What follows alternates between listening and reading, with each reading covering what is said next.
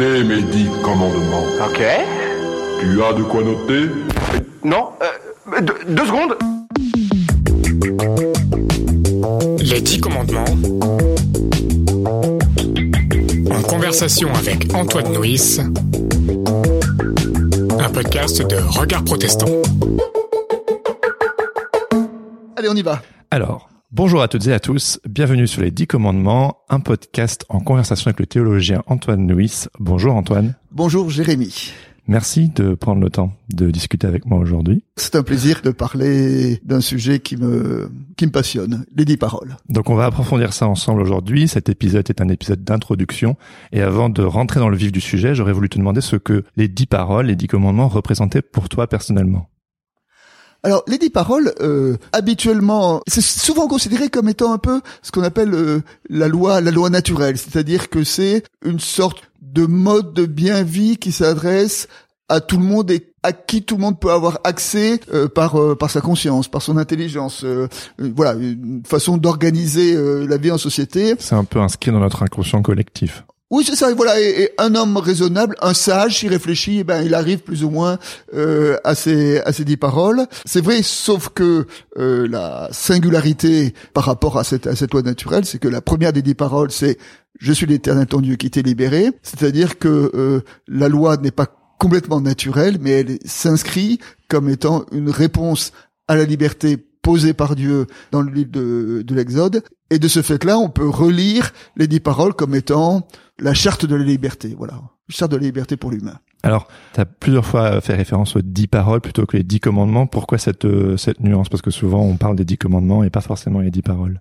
Alors, on parle des dix commandements, mais on parle aussi de décalogue. Ah oui, c'est vrai. Oui, et décalogue. Et déca, c'est-à-dire 10, et lo- logoi, c'est-à-dire parole. Enfin, je veux dire, le, le, mot, le mot log, c'est-à-dire parole, ça veut pas dire commandement. Hein. Alors, déjà, dix commandements, c'est une traduction du grec qui est déjà un peu, un peu faussée. Ensuite, en préalable, euh, je voudrais dire que moi j'aime beaucoup m'inspirer des commentaires euh, des commentaires rabbiniques parce que je trouve qu'on trouve dans le dans le judaïsme des hommes parce que la plupart du temps c'est des hommes qui depuis des, des siècles, des millénaires ont passé leurs jours et leurs nuits à, à essayer de scruter cette parole. Et donc ils en ont sorti en tout cas un, un trésor de d'interprétation, de richesse et tout ça que je trouve on ignore trop souvent. Et donc moi j'aime bien aller un peu puiser dans ce dans ce dans ce trésor là et alors notamment dans les euh, dans le judaïsme il y a une façon un peu différente de, de compter les, les, les dix les dix paroles ou les dix commandements hein. dans notre version chrétienne on dit le premier commandement c'est euh, tu n'auras pas d'autre dieu le deuxième commandement c'est tu ne te feras pas d'idole et le troisième c'est tu prendras pas le nom de l'éternel ton dieu en vain alors que dans le judaïsme la première parole c'est je suis l'éternel ton dieu et la deuxième associe les deux premières dans notre façon de compter. Tu n'auras pas d'autre Dieu, tu ne te feras pas d'idole. Et je suis l'éternel ton Dieu, qui est en introduction euh, des dix paroles, bah, c'est pas un commandement. Oui. C'est une affirmation. Et donc, les dix paroles, voilà, j'aime pas trop les termes de dix commandements parce que commandement, ça fait, ça fait règlement, ça fait, ça fait, voilà, ça fait, ça fait règle qui s'impose. Alors que dans le texte, il y a des commandements, mais ces commandements sont articulés avec une libération qui est première. Et donc, il faut, la dynamique du texte joue dans la tension entre, euh, entre la libération et les paroles qui sont une réponse à la liberté. Ouais. Et je pense que le thème de la liberté, c'est un thème qu'on va énormément explorer ensemble euh, sur ces 11 épisodes. Alors, tout le monde se fait une petite idée de ce que sont les, les dix paroles, les dix commandements. Comme tu le disais juste avant, c'est un peu dans notre inconscient collectif. On sait tous que c'est un petit peu en lien avec Moïse. Il y a eu euh, dans la culture populaire euh, des comédies musicales, des films, enfin... euh, euh, voilà, les dix commandements, c'est- on a tous plus ou moins une, idée. Ce serait rigolo de faire un micro-trottoir dans la rue et voir un peu ce que les gens en pensent. Mais euh, pour les personnes qui peut-être sont pas très familières, concrètement, que sont les dix paroles Que sont les dix commandements? Ça sort d'où?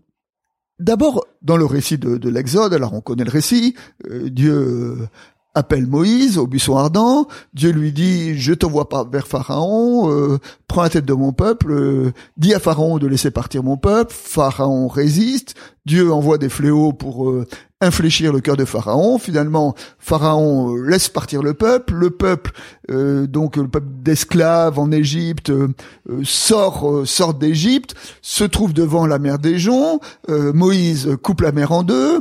Le, le peuple traverse la mer à sec, poursuivi par la charte de Moïse, qui sont embourbés, noyés dans les flots et commence le chemin de la libération, qui est le chemin de l'exode, à travers donc une marche, une marche dans le désert. Et puis, très vite dans, dans l'exode, le peuple fait halte au pied du mont Sinaï, et à ce moment-là, Dieu euh, invite Moïse à, le rencontrer euh, en haut du Sinaï, et là, Dieu fait la grande alliance euh, avec entre lui et son peuple. Il dit à Moïse Vous serez mon peuple et moi je serai votre Dieu. Je serai votre Dieu. Je vous conduirai sur ce chemin de liberté mais vous, votre part dans l'alliance, c'est, ce sont les dix paroles. Et Dieu donne les dix paroles gravées sur des pierres, et Moïse redescend euh, avec euh, les dix paroles. Et donc, pour euh, dans le dans le judaïsme, les dix paroles, c'est vraiment à la fois le fondement, le sceau, le signe de l'alliance entre Dieu et le peuple, et le fondement de de l'éthique, de, de, de la façon dont le peuple doit vivre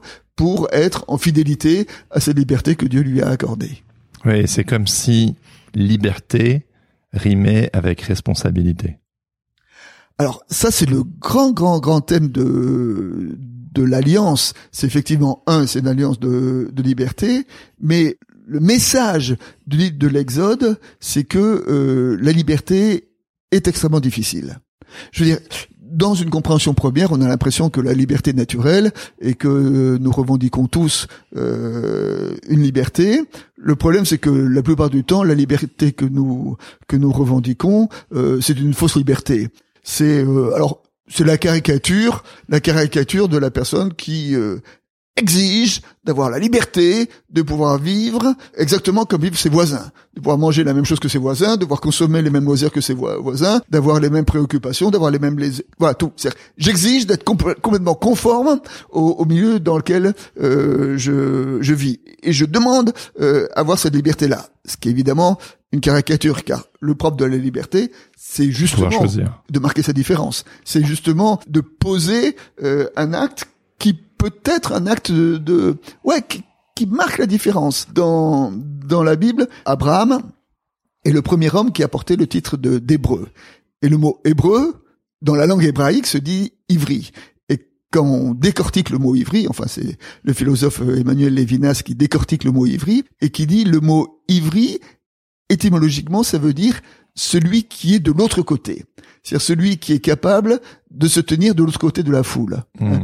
capable de dire non quand tout le monde dit oui, de dire oui quand tout le monde dit non. Et la vraie liberté est toujours une démarche euh, solitaire et toujours une démarche extrêmement exigeante parce que notre tendance naturelle, c'est de nous conformer euh, au milieu dans lequel nous vivons. Enfin, je dirais, c'est de, faire comme les autres. C'est l'instinct grégaire qui est, qui est très fort dans dans dans l'humain. Et donc euh, le, la liberté, c'est cette capacité à sortir de la foule pour euh, euh, agir et penser à partir de soi-même et non pas à partir du groupe auquel on, on, appartient. Attends, mais c'est marrant parce que avec les lunettes de 2023, on pourrait se dire que ces dix commandements ne nous invitent pas forcément à penser par soi-même. C'est genre voilà ce que tu dois penser. Alors qu'en fait, c'est peut-être. Euh... Eh ben peut-être justement que la lecture qu'on doit en faire, c'est que cette première parole, "Je suis l'Éternel ton Dieu", euh, est une parole qui euh, donne une tonalité à l'ensemble des dix paroles que nous devons interpréter comme étant une parole de liberté et non pas comme étant un carcan, un règlement qui cherche à nous à nous enfermer. Comment on peut justement un petit peu mieux appréhender euh, ces dix paroles de manière moins comme une liste de règles à suivre pour plaire à Dieu ou pour bien se comporter collectivement pour éviter de se faire punir. Euh, comment est-ce qu'on peut avoir une lecture un peu plus libératrice? Parce qu'a priori, c'est vraiment ce qui est en filigrane, mais c'est parfois difficile de le de l'appréhender quand on le regarde un peu de manière superficielle. Alors c'est vrai, mais c'est vrai que quand on enlève la première parole, je suis celui qui t'est libéré. Euh, les dix paroles deviennent des commandements. Ah oui. Et à ce moment-là, les dix commandements peuvent devenir effectivement un carcan qui cherche à me, corseter et, et, à, et, à, et, à restreindre ma liberté. Et c'est pour ça qu'il est important que cette première parole est vraiment la clé de lecture des suivantes et c'est ce qu'on va essayer de voilà de déployer dans le dans ces dans ces conversations. Mais euh, je voudrais revenir encore un tout petit truc sur la euh, sur la liberté. J'ai dit tout à l'heure que la liberté était une une exigence et une des particularités euh, voilà, de, de la marche dans le désert, c'est que le peuple a été très rétif à la, liberté. Tout le temps, il a cultivé. Ah, c'est vertigineux la liberté. Mais complètement. Et tout le temps, il a cultivé la nostalgie de l'Égypte. Hein. Il disait, il disait souvent, il disait à Moïse, mais pourquoi est-ce que tu nous as amenés au désert euh, Parce que la liberté. On va tous crever ici. Elle passe par le désert. Et le désert, c'est brûlant la nuit, euh, c'est brûlant le jour, c'est c'est glacé la nuit, euh, c'est c'est difficile, c'est exigeant.